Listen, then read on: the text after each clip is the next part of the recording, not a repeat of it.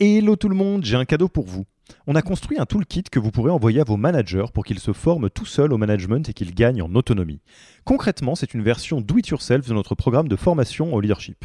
On a pris notre formation, on en a fait une version écrite sur Notion, une version vidéo avec plus de 9 heures de bonnes pratiques managériales et même une version podcast pour devenir super fort en management en faisant son running. Beaucoup de gens vendent ce genre de truc, nous on pense que ça doit être gratuit.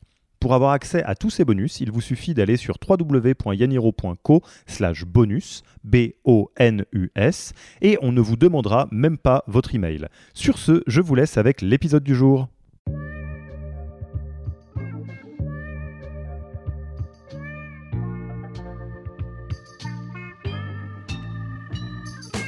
Bonjour et bienvenue dans le podcast du Human Factor.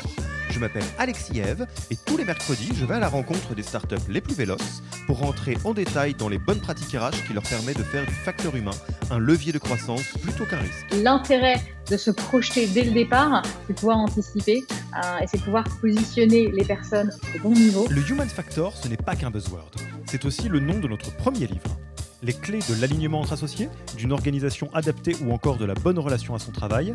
The Human Factor, c'est 100 pages de retour terrain des plus belles startups et de bonnes pratiques actionnables.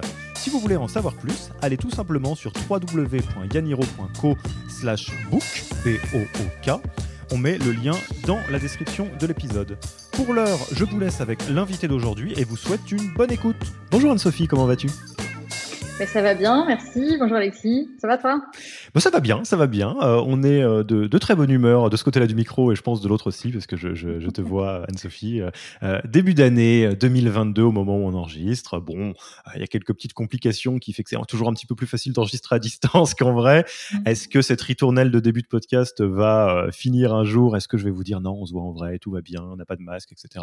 J'en sais rien. Je laisse ça au Alexis et à la Anne-Sophie du futur. Mais toujours est-il que ça ne nous empêche pas de d'enregistrer des épisodes qu'on l'espère euh, très euh, sympathiques. Donc déjà, un grand merci d'avoir accepté notre invitation sur le podcast du Human Factor de Yaniro. Et avant de rentrer un petit peu dans la présentation euh, de ce dont on va parler aujourd'hui, est-ce que tu nous dirais deux mots sur qui tu es, ce que c'est que Brega, ce que tu y fais Je te laisserai volontiers la parole. Carrément, et merci pour l'invitation. Ravie de pouvoir euh, échanger avec toi euh, aujourd'hui. Euh, donc moi, je suis Sophie. J'ai bossé dix ans en RH et, en recrutement, toujours dans le secteur de la tech. J'ai d'abord commencé en cabinet de chasse pour apprendre les bases du recrutement. Après, j'ai bougé en grand groupe pour apprendre d'autres de mes pairs qui avaient, mis en place plein de choses. Et puis, j'ai couru dans l'univers des startups euh, et ça fait euh, bientôt sept ans que, j'y suis, euh, où j'ai pu mettre en place tout ce qui était talent acquisition et talent management en France, au niveau Europe et en Asie du Sud-Est également. Et j'ai rejoint Brega, un fonds de venture capital, il y a un an et demi en tant que talent manager. Et alors, euh, si euh, vous n'êtes pas familier ou familière avec ça, moi je trouve ça super. Hein. donc euh, c'est pour ça que je me permets de, mettre quelques mots là-dessus.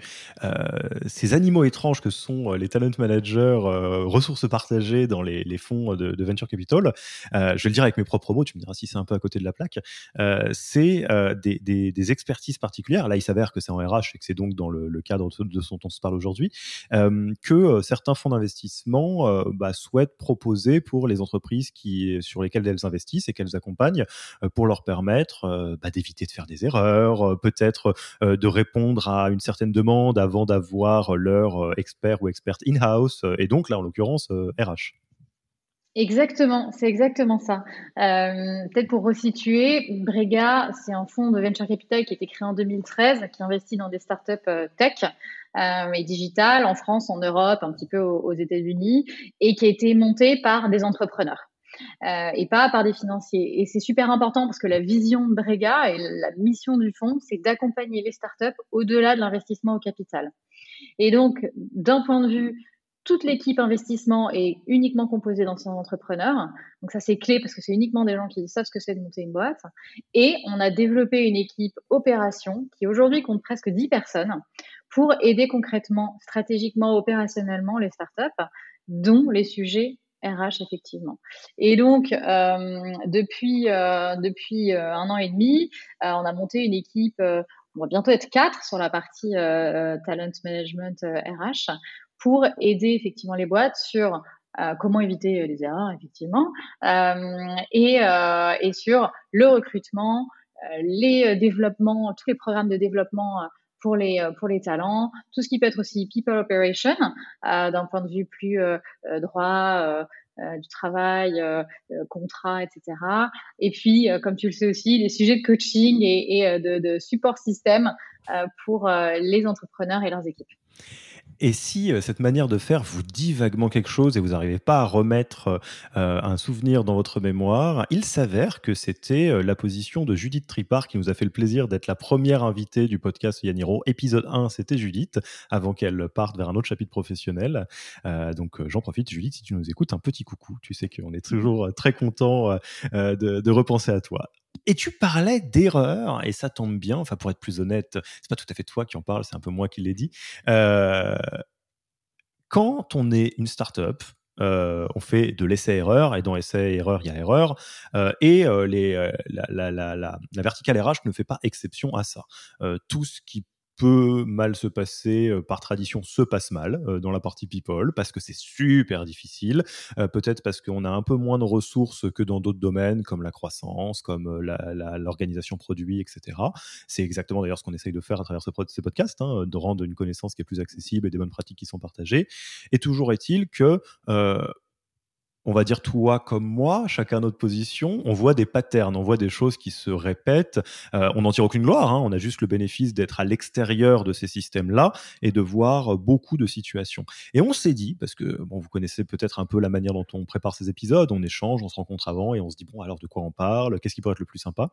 Et on s'est dit avec Anne-Sophie, quid euh, d'essayer de plancher sur les sept erreurs RH euh, en startup, un peu comme le jeu des, des sept différences ou le jeu des sept familles euh, le, voilà, 7, euh, c'est assez joli.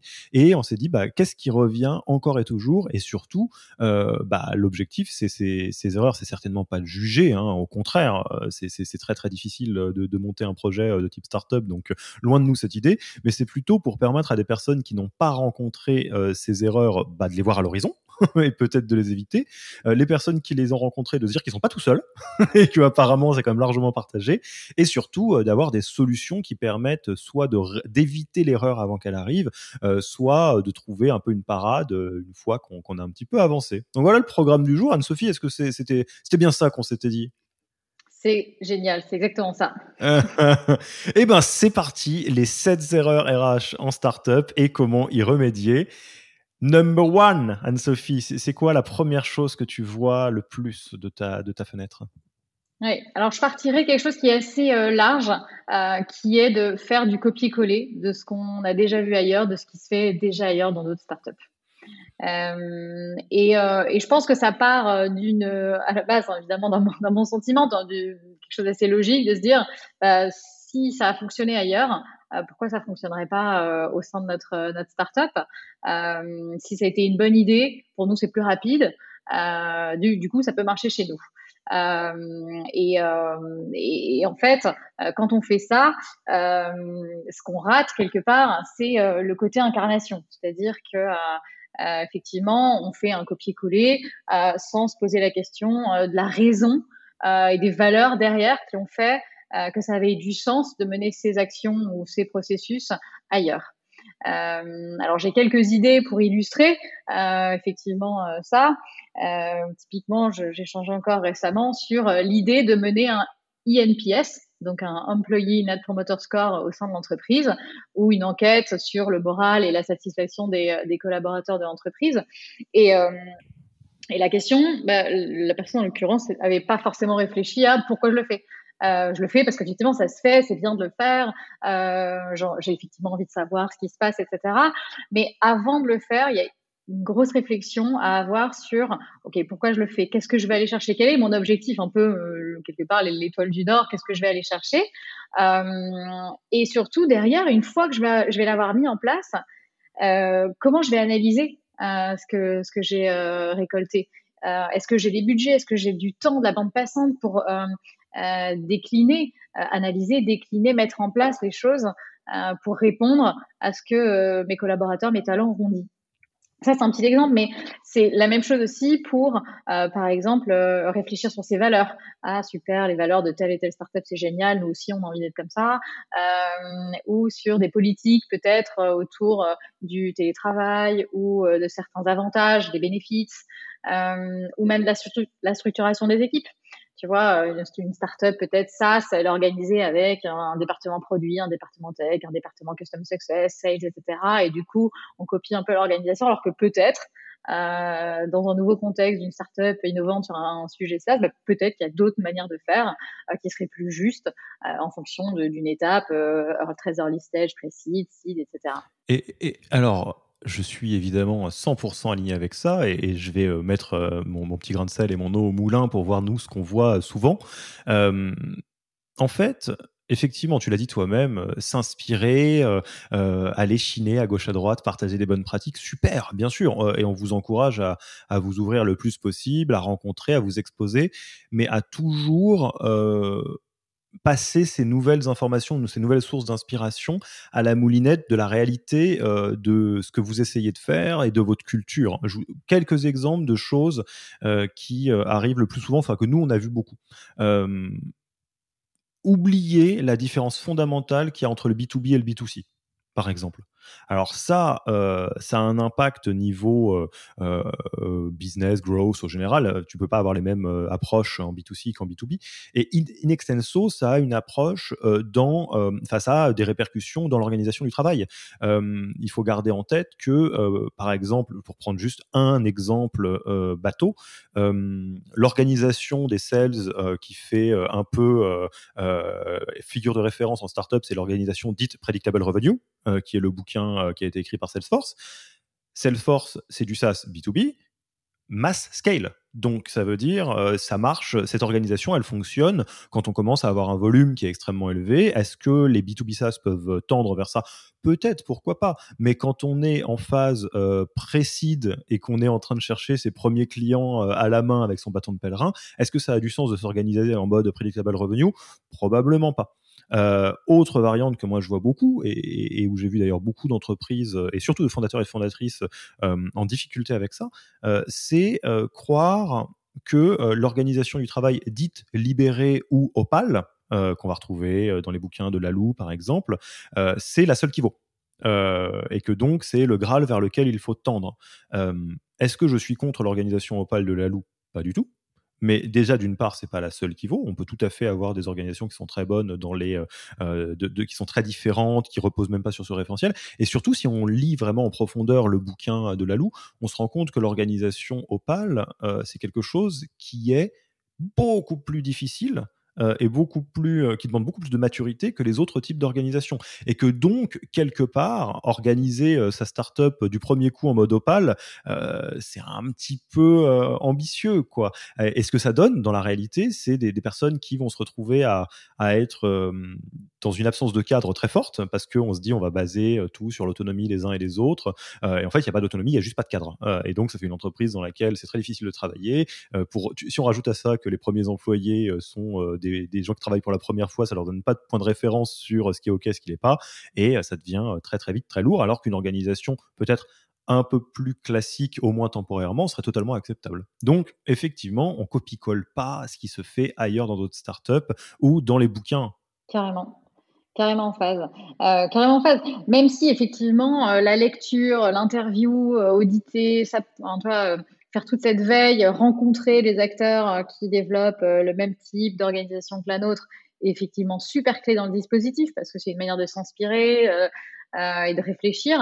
Mais il y a un vrai travail d'adaptation à faire et je pense que l'une des manières de le faire, c'est de mener un processus qui est assez peut-être classique, c'est celui de réfléchir à sa culture sur les trois axes qui sont celui de la vision, euh, du why pourquoi on, fait ça, euh, de la mission, c'est-à-dire du what, qu'est-ce qu'on fait euh, concrètement, et puis des valeurs, c'est-à-dire comment on le fait, quelles sont les habitudes, quelles sont les routines, quelles sont, qu'est-ce qui nous définit.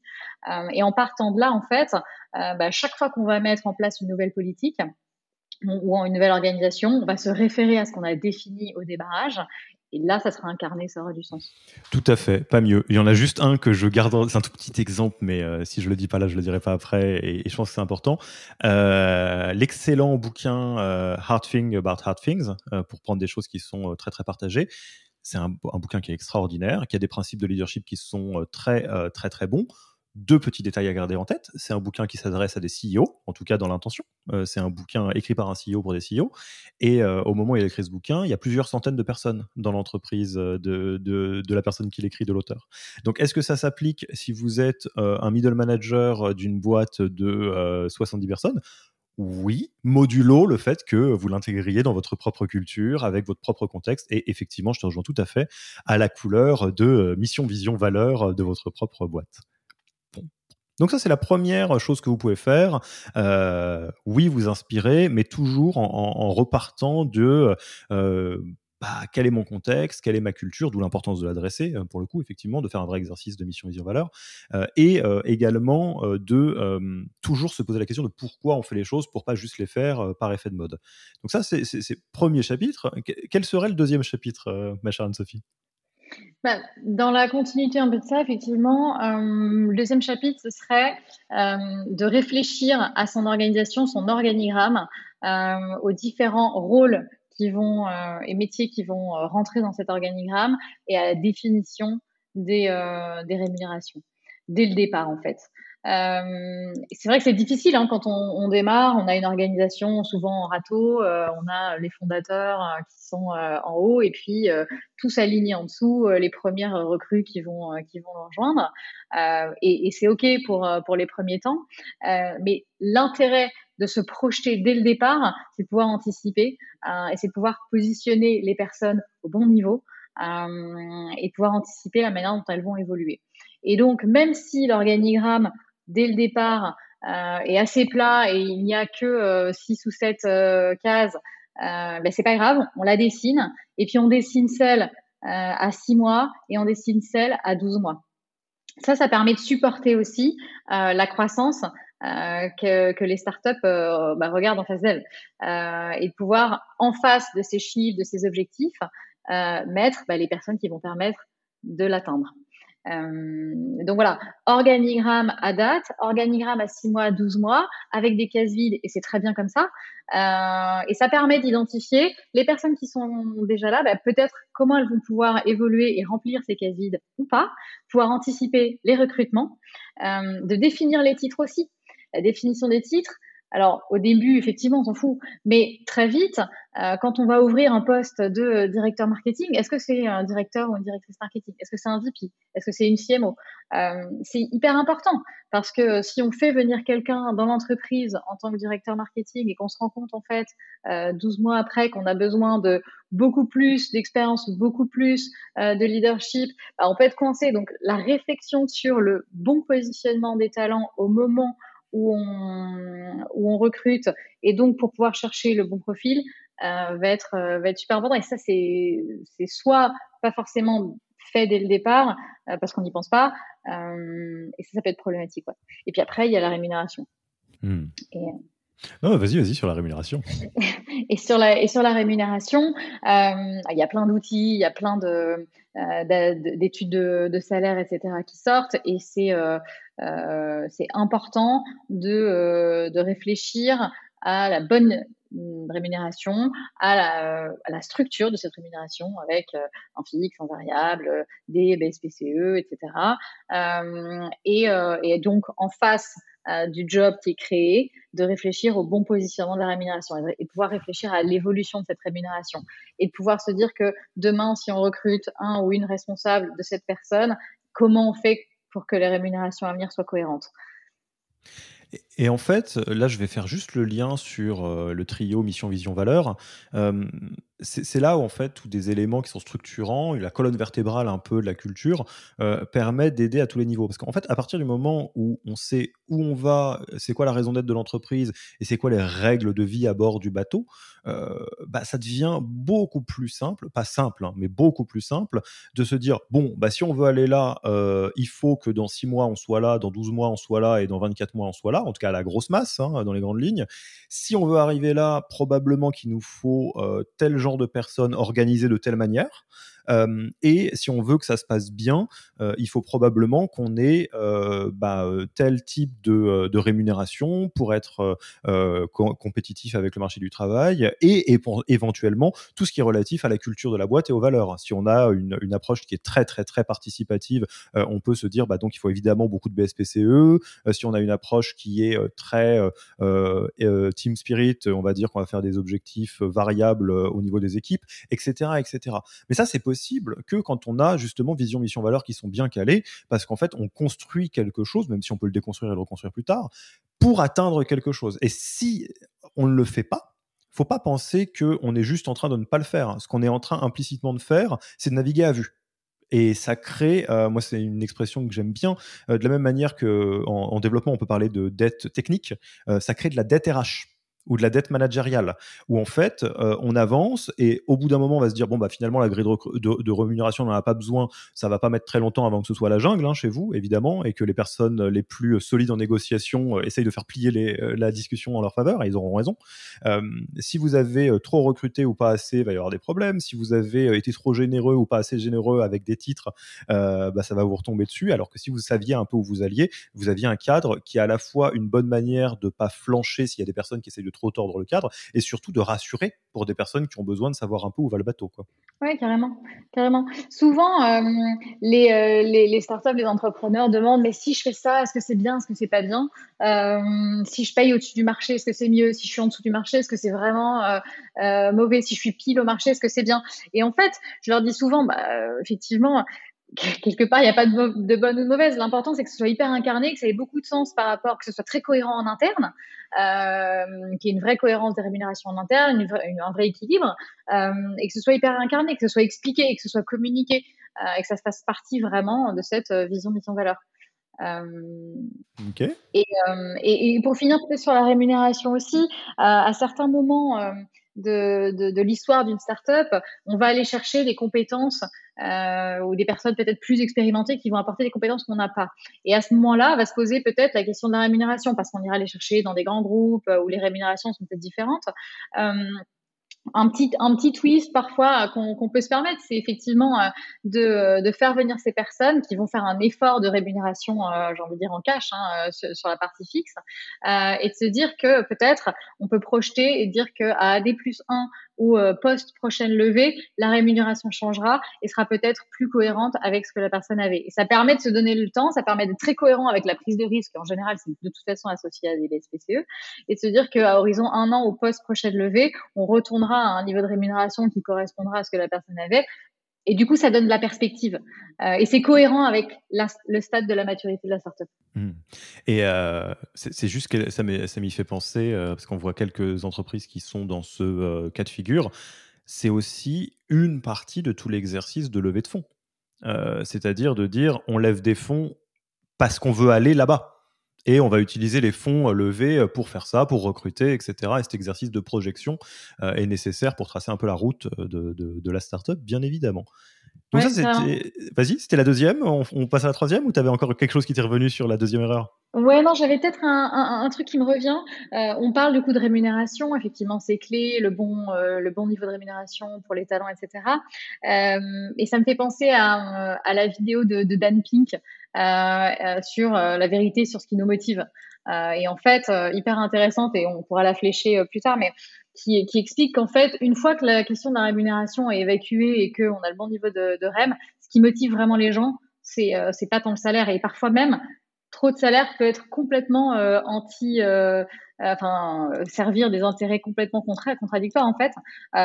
Et il explique en fait c'est le sujet de l'autonomie de, du mastery et euh, du purpose, c'est-à-dire l'autonomie, la liberté euh, euh, et l'ownership, la responsabilité, le mastery, la notion de, de maîtrise et d'être en maîtrise de ce qu'on fait et d'apprentissage de ce qu'on fait, et puis la notion de, de sens mmh. et pourquoi on le fait? Et effectivement, une rémunération, si elle a du sens au sein de l'entreprise, si le poste, c'est ce qu'on fait, a du sens, bah, finalement, la rémunération n'est plus un sujet. Je vais citer euh, Claire Degueil de euh, Evaneos, euh, qui considère, en tout cas dans la politique fond interne, que l'argent est un démotivateur, pas un motivateur. C'est-à-dire que si la rémunération est pas là où elle doit être, les personnes vont être démotivées, mais que c'est pas la bonne rémunération qui motive les gens, c'est autre chose. Donc, mm. il faut plutôt éviter de démotiver. Donc, troisième erreur, Anne-Sophie. Qu'est-ce que tu as en tête? Alors, la troisième erreur, elle concerne les sujets de recrutement. Et cette, cette notion de faire trop confiance à l'instinct, au, gut feeling, qui en général amène à une dilution de la décision de recrutement aussi.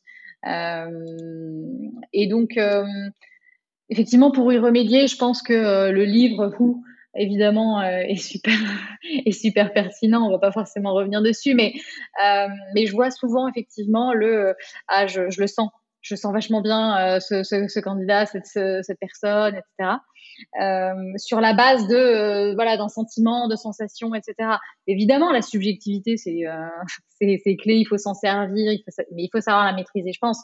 Et, souvent l'instinct euh, va mener à, euh, à, dire à ses équipes rencontre-là, les super, rencontre-le, il est super. Et c'est là où on va diluer complètement la, la, la décision de recrutement, puisqu'en fait, J'interromps l'épisode une petite seconde pour vous rappeler que si vous voulez envoyer à vos managers la version Do It Yourself de notre formation en management, il vous suffit d'aller sur www.yaniro.co slash bonus B-O-N-U-S. Sur ce lien, vous trouverez gratuitement toute notre formation en version vidéo, podcast et la boîte à outils du management Notion qui était jusqu'alors réservée aux managers conformés. On n'aime pas vendre des secrets, on préfère vous les offrir et parier que vous bosserez avec nous si vous voulez les implémenter plus vite. Sur ce, retour à l'épisode. On va demander à une équipe euh, de 5, 6, 7, parfois plus personnes de rencontrer un talent. Euh, et au final, bah, on n'aura pas forcément évalué euh, grand-chose ou les bonnes choses. Et, ça, c'est une erreur super facile à faire en fait, finalement. et je pense qu'on l'a probablement tous fait dans, dans, notre, parcours, mais la manière d'y remédier, clairement, c'est la scorecard. Euh, c'est clairement le, partir de ça euh, pour euh, analyser et comprendre les talents, parce que finalement, si on pose pas les bonnes questions, ça ne s'invente pas à la dernière minute, ben, on n'évalue pas les bonnes choses. et ça, ça se prépare. Ça permet de lutter, ou en tout cas de réussir à contrôler, à maîtriser la notion d'instinct. Alors, anecdote honteuse, euh, Walk of Shame, euh, Yaniro et Alexis plutôt. Euh, donc, je, l'ai déjà dit, mais je le répète, je ne sais pas si vous avez entendu plusieurs épisodes, mais donc j'ai fait psycho, moi, en, en formation, donc ainsi que toi, Anne-Sophie, nous sommes collègues avec de titres de psychologue et j'ai fait psycho du travail. Donc, autant vous dire que les entretiens de recrutement, j'en ai mangé en long, en large et en travers. Ça fait partie des, des parcours obligatoires. Et il n'empêche que dans ma position à Yaniro, euh, dans des moments de recrutement, euh, pour une raison qui, avec le recul, est totalement inexplicable, j'ai cédé au gut feeling, comme tout le monde, en me disant, mais oui, mais finalement, euh, est-ce que pour une petite boutique comme Yaniro, ça a de l'importance de faire tous ces trucs-là, etc. J'ai donc, je dis je, parce que même si mes associés étaient avec moi, je pense que j'ai fait plus d'erreurs que la moyenne, cédé à des gut feelings, en ah, faut qu'on y aille, etc. Ça a été une catastrophe, plus, plusieurs fois, pas, pas beaucoup plus que deux, je pense. Mais, euh, et euh, c'est particulièrement euh, entre guillemets rigolo avec le recul que, comme tu le dis, et comme n'importe quelle personne qui s'intéresse au sujet RH en startup et ailleurs l'a entendu un million de fois, la réponse est très simple. Méthode ou scorecard. Point barre. là, pour le coup, il n'y a pas à tourner autour du pot. Et si tout le monde vous dit de le faire, que ça aille d'une toute petite structure à Miro, à des grands groupes, bah, c'est juste parce que c'est pas idiot de le faire comme ça. quoi. c'est clair, c'est clair. Euh, et, euh, et c'est vrai qu'on entend beaucoup parler de scorecard, etc. Et je pense que euh, parfois on peut le prendre comme un, process pour le process. Bon, ok, je vais faire la scorecard parce qu'en fait il faut le faire pour les RH.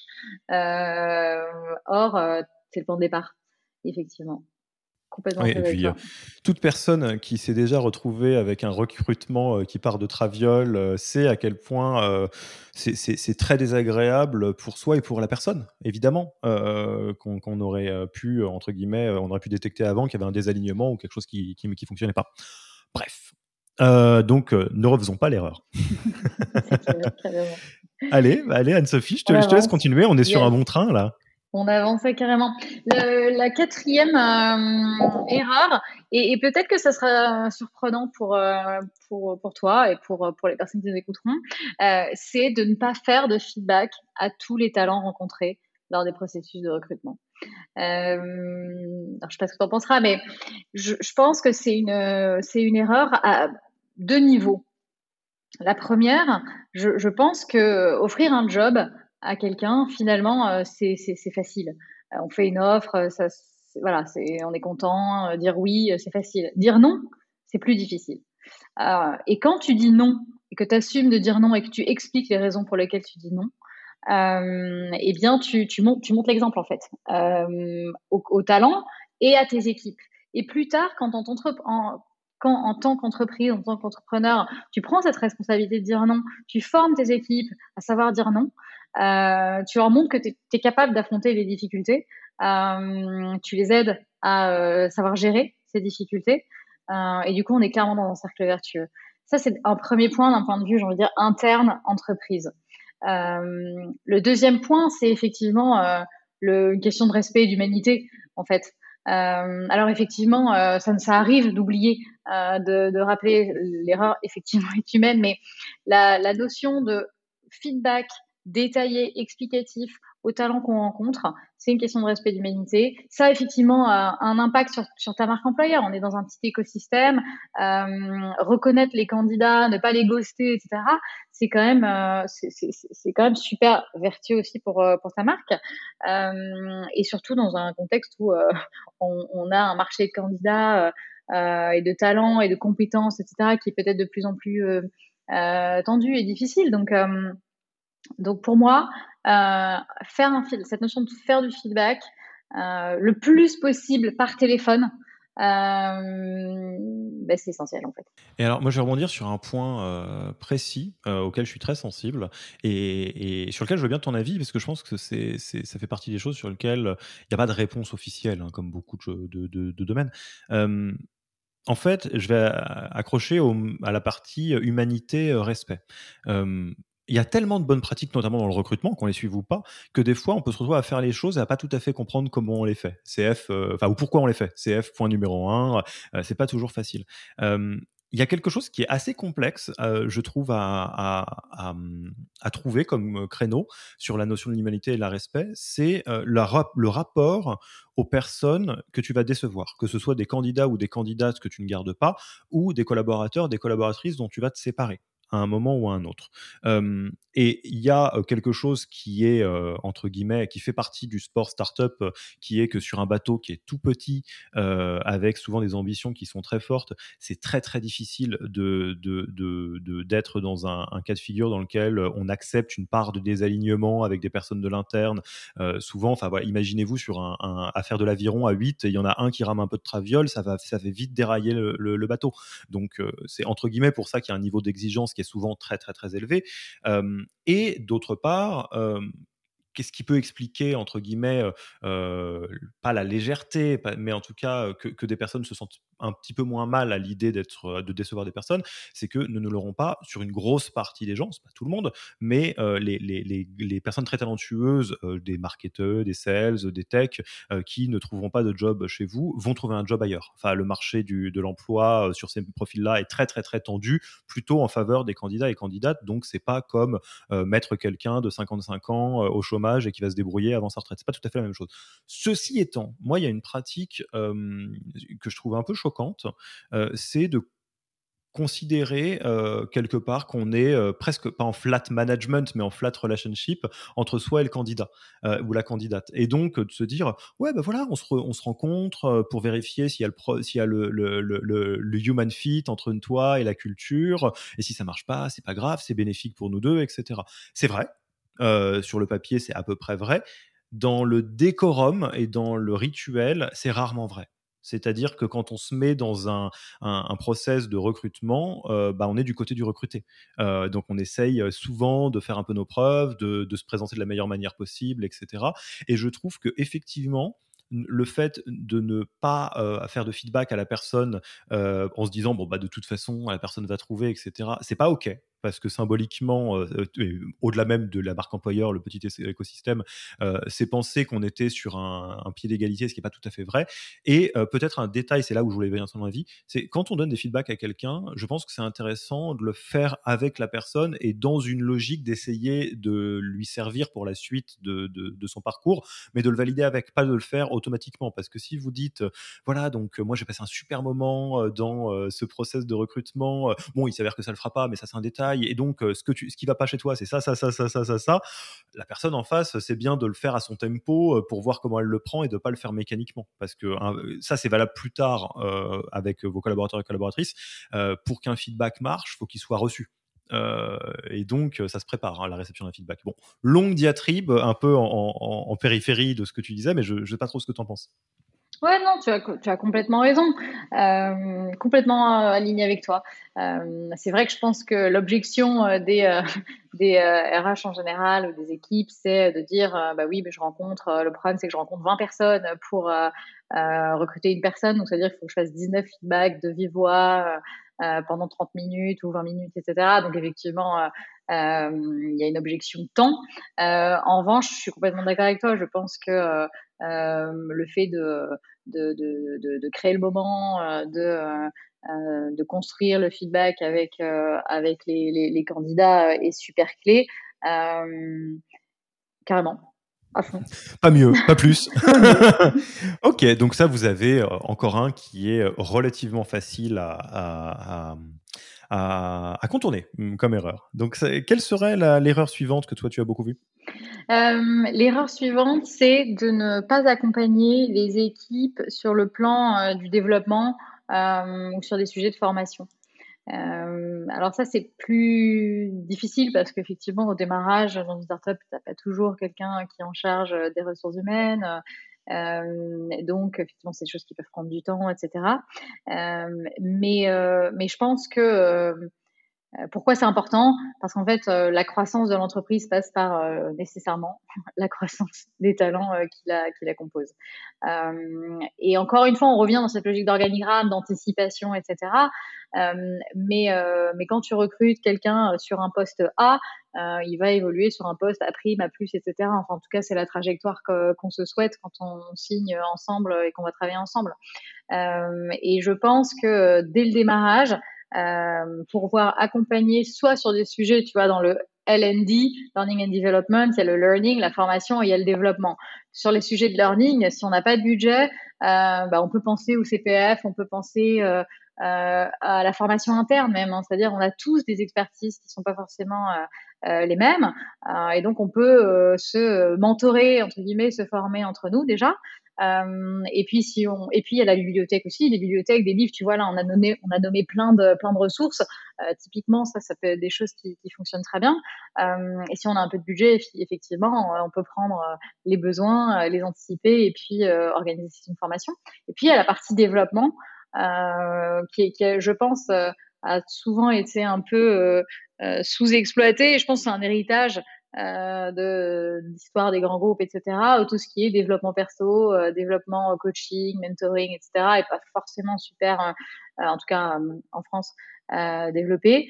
Et, et si on anticipe l'accompagnement de ces talents dès le démarrage, bah, ils sont en croissance et notre entreprise est encore plus en croissance. Et notamment sur le middle management, là où je vois vraiment les sujets, c'est sur cette notion de middle management qui pour moi est la courroie de transmission sine qua non de la réussite d'une boîte, euh, où en fait, on arrive souvent sur des jobs les premiers jobs où il n'y a pas de management, où on est euh, individuel contributeur, euh, où on, exécute, on déploie, etc. et puis un jour, on, évolue. Et, et le management, bah, c'est un autre métier, c'est autre chose que, que d'être marketeur, sales, etc. Alors, je suis évidemment euh, plus que biaisé sur ce sujet, vu qu'on a quand même toute une activité derrière nous euh, qui repose. la tagline sur le site, au moment où on se parle, c'est euh, Startup Growth equal People Growth. Donc, on est quand même assez d'accord. Et, et, en plus de ça, c'est effectivement toute la raison d'être de Yaniro, enfin, une des premières. Je vais juste donner un petit peu mon point de vue, parce qu'on parle de patterns, de choses qu'on voit encore et encore, et euh, nourrir ce que tu disais sur l'importance cruciale des middle managers au moment où la croissance commence vraiment à, se lancer. Il y a deux effets qui sont, je pense, quasi indépassables, enfin en tout cas qui arrivent tout le temps, et sur lesquels c'est vraiment rageant quand on est de l'autre côté, parce que souvent c'est du gâchis qui aurait pu être évité vraiment de manière pas très complexe. en fait, première chose, rappelez-vous bien qu'à partir du moment où on dépasse 12, 14, 15 personnes, on passe d'une espèce d'équipe intuitu personae à une organisation qu'on le veuille ou non. faites l'exercice mental. Est-ce qu'il existe des sports qui se jouent à plus de 15 en même temps? Non pour une raison simple, on ne peut pas gérer plus de personnes d'un coup, un peu dans le feu de l'action, sans une orga. quelle qu'elle soit d'ailleurs. Elle peut être très flat, elle peut être très squad, elle peut être très pyramidale, peu importe. Mais donc, que vous vouliez ou non, à partir de ces eaux-là, si ce n'est avant, il vous faut une organisation. Qui dit une orga dit des managers, c'est-à-dire il faut des relais, des courroies de transmission, des personnes qui vont être un peu euh, les, les, co-chefs d'orchestre de euh, cette fameuse vision mission-valeur, euh, qu'on s'assure de faire les choses correctement, donc qu'on maintienne les valeurs, qu'on aille bien au bon endroit et pour les bonnes raisons. Et là, c'est là où il y a tout le drame. vous allez bien évidemment penser, et c'est très à votre honneur, à, aux, incroyables talents que vous avez à la maison. Qu'est-ce qu'ils ont en commun, vos talents? Euh, bah, dans pas mal de cas de figure, ils ont connu que votre boîte et c'était des exceptionnels contributeurs et contributrices individuels, des super sales, des super tech, des super marketeurs, des super euh, ops ou ce que vous voulez ou des customer success. Ce que ça veut dire, c'est que euh, ces pauvres personnes-là, elles vont devoir apprendre un nouveau job, un job de manager. Déjà, ça sera peut-être pas très clair dans leur tête. Et en plus de ça, elles vont devoir petit à petit, comme tout manager, diluer un petit peu leur implication dans l'opérationnel pour être de moins en moins contributeurs, contributrices individuelles et de plus en plus responsables des résultats de l'équipe qu'elles managent. Ça se passe avec beaucoup de difficultés parce qu'il y, y a des personnes qui lâchent pas leur métier d'avant, des personnes qui ont aucune idée de ce qu'ils sont censés faire parce qu'il n'y a pas beaucoup de, points de comparaison. Et en plus, euh, le leadership, le management dit comme ça, ça a l'air très mystérieux. On a l'impression que c'est un truc, tu l'as ou tu l'as pas. Il y a le loup de Wall Street qui est exalté, qui hurle dans un micro, et puis euh, euh, moi, personne introvertie, comment je m'en sors parmi ça? Et là où c'est archi rageant, c'est que la vérité, c'est que le leadership, c'est un set de compétences comme d'autres qui s'apprend, qui se travaille, qui se remet sur l'établi et qui a autant de couleurs différentes que de talents naturels. en tout cas, c'est nous ce qu'on observe et qu'on défend jour après jour. Il y a du leadership d'introvertis, du leadership de gens gentils, du leadership de gens efficaces et il y a beaucoup de choses qui peuvent fonctionner. Donc, oui, ne, ne lésinez pas là-dessus et comme tu le disais de manière très pragmatique, le développement, la formation, c'est pas forcément cher. Déjà, ça peut être gratuit, ça peut être fait en interne, ça peut être fait avec des ressources, mais par contre, il faut y mettre une certaine intention. Et même dans le cas où c'est avec de l'externe, on a la chance en France d'avoir énormément de dispositifs qui rendent ça simple. Euh, le, euh, évidemment, le CPF et les OPCO pour les plus connus, le FNE pour les, les entreprises qui sont en difficulté. Donc, bref, euh, ne lisinez pas là-dessus. Et ceux qui sont un petit peu un grand temps plutôt qu'en qu'en budget, c'est pas une pub pour Yanniron, ce que je suis en train de faire. Vraiment, c'est oubliez pas que le temps que vous économisez là, vous allez le perdre plus tard parce mmh. que quand c'est dur à manager, quand les personnes ont de difficulté à manager trois personnes, quand il y en aura 12, ça va être pire. C'est clair, carrément. Et, je rajouterai un petit truc aussi. en tout cas, moi, depuis que je travaille, j'ai souvent entendu des choses comme c'est up or out, ou de fait, s'il évolue, s'il ou elle n'évolue pas dans la structure, bon, est-ce que c'est que c'est quelqu'un qui a du potentiel? Et je pense qu'il y, y, a un écueil qui est de dire que il euh, n'y a pas de logique d'expertise en fait. Euh, mais en fait, il y a plusieurs logiques d'évolution. Euh, il y a des évolutions hiérarchiques, il y a des évolutions transverses, il y a des évolutions vers des rôles de SMI ou d'expertise plus plus, et que l'un n'est pas moins bien que l'autre en fait. Tout à fait. Euh, pour les gens curieux, je vous renvoie à, la lecture de l'excellent euh, euh, Radical Candor de Kim Scott, dans lequel on parle de la différence entre les superstars et les rockstars. On il faut des superstars dans ces équipes, des gens qui montent comme des fusées, et des rockstars qui sont les fondations de tout le reste, et bien souvent, c'est des experts ou des expertes. et c'est vrai que le up or out est un peu poussiéreux. Mm. Prochaine erreur, qu'est-ce qu'on qu'est-ce qu'on a encore en stock? Mais prochaine et dernière erreur, je dirais. Déjà Mais attends, mais c'est pas possible. Dis-moi.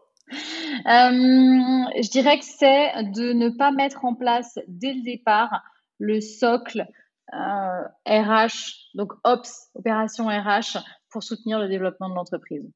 Euh, et là-dessus, c'est vrai que c'est pas souvent pas le sujet le plus sexy pour euh, les, euh, les sujets ou le plus euh, facile potentiellement, parce qu'effectivement, ça peut demander certaines connaissances en droit du travail, parfois un peu technique, surtout que dans nos écosystèmes, la convention Syntec est, est, souvent plus fréquente, avec des notions de forfait jour, de temps de travail qui sont assez complexes et sur lesquels on peut se tromper assez facilement, où il y a beaucoup de jurisprudence, etc.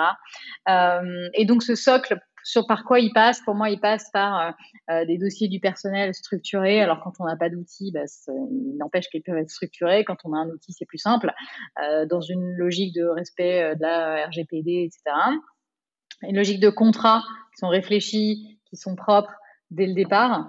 Et ça, ça demande juste de faire un template avec un, avocat spécialisé les logiques euh, d'outils RH, c'est sûr, hein, que ce soit euh, pour euh, un SIRH, un ATS, etc. Mais en tout cas, ces outils qui permettront d'automatiser pas mal de choses, de s'appuyer sur de la donnée, etc. et de gagner beaucoup de temps sur les sujets plus people-driven auprès des équipes, de passer du temps avec les managers en conseil, etc. Et ça dégage beaucoup de temps. Donc, il y a un coût, effectivement, d'outils, mais le coût, en fait, il est vite euh, vite effacé. Et puis euh, le CSE. Alors c'est vrai que le CSE, il y a beaucoup de discussions. Euh, est-ce qu'on le fait très tôt Est-ce qu'au contraire on le fait le plus tard possible, etc. en tout cas, moi mon conseil c'est de pas le faire si tard que ça et, de, et de, créer cette instance comme un allié dès le départ.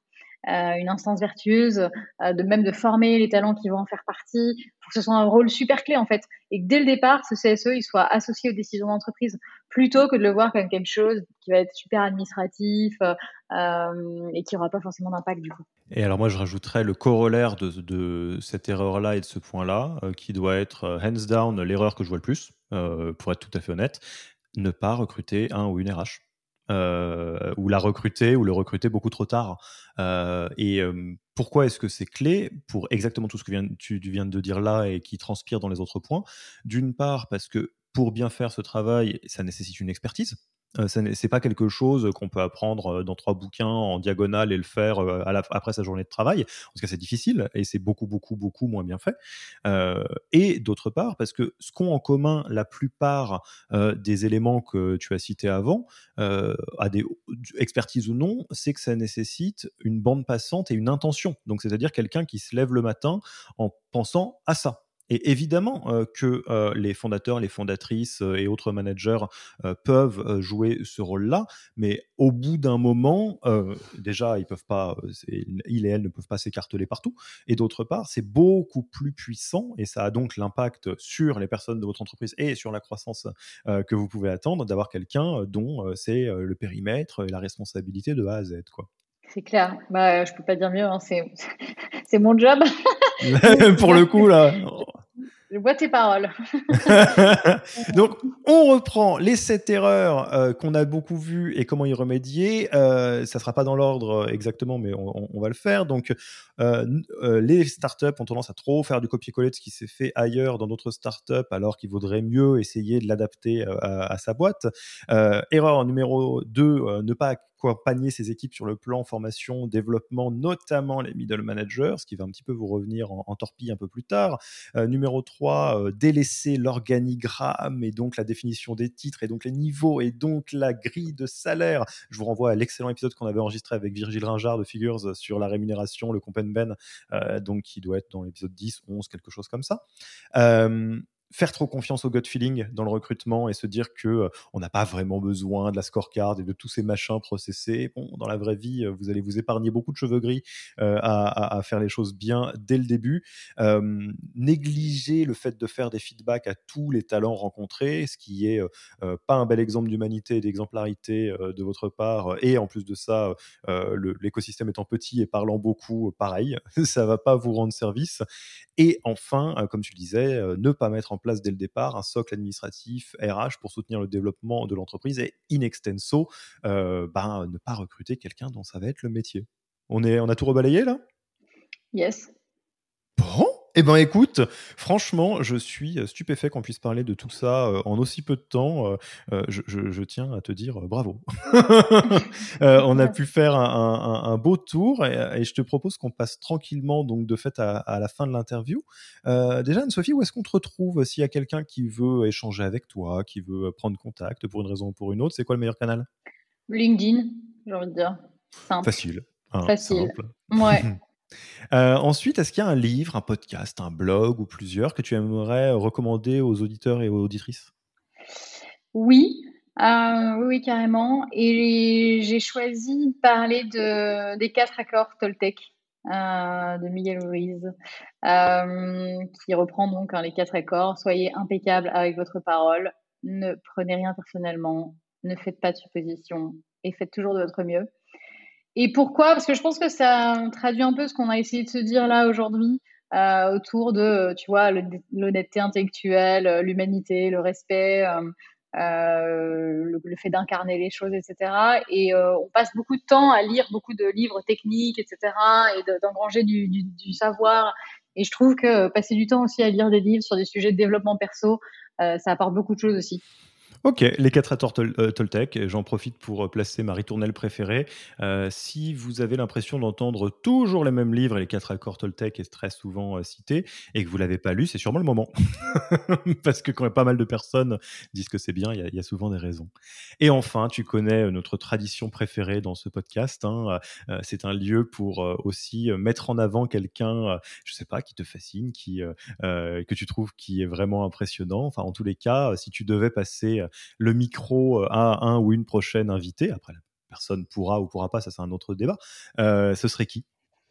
Ce serait Audrey Toussaint, qui est VP People de Lemonway et que euh, je trouve passionnante et passionnée. Et donc, je pense que vous aurez un échange super intéressant. Eh ben Audrey, si tu nous écoutes, euh, que tu as le temps, l'envie, euh, euh, la, sentence est tombée. Tu viens d'avoir une place ouverte par Anne-Sophie dans le podcast Yaniro et je, te rencontrerai avec beaucoup de plaisir.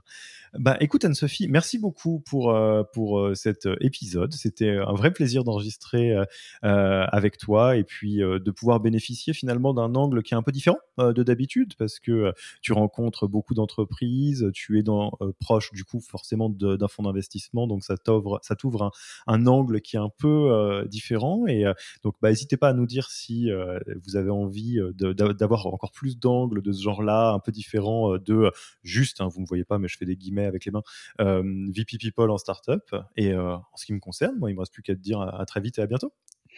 Merci beaucoup, Alexis. Merci à Yaniro pour, euh, pour l'échange, pour l'invitation. Et à très bientôt. Merci d'avoir écouté cet épisode. S'il vous a plu et que vous ne voulez rater aucun nouvel épisode, abonnez-vous à la newsletter en allant sur le site www.yaniro.co. Et à mercredi prochain pour le prochain épisode.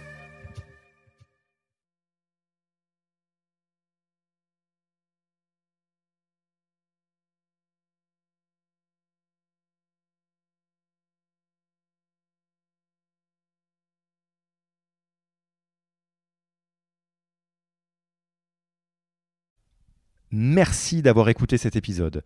Petit rappel, si ce n'est pas encore fait, pour accéder à notre formation en management dans sa version gratuite, il vous suffit d'aller sur www.yaniro.co bonus, B-O-N-U-S. Vous y trouverez gratuitement toute notre formation en version vidéo podcast et la boîte à outils des meilleures pratiques du management dans un Notion récapitulatif. Et on ne vous demandera même pas votre email.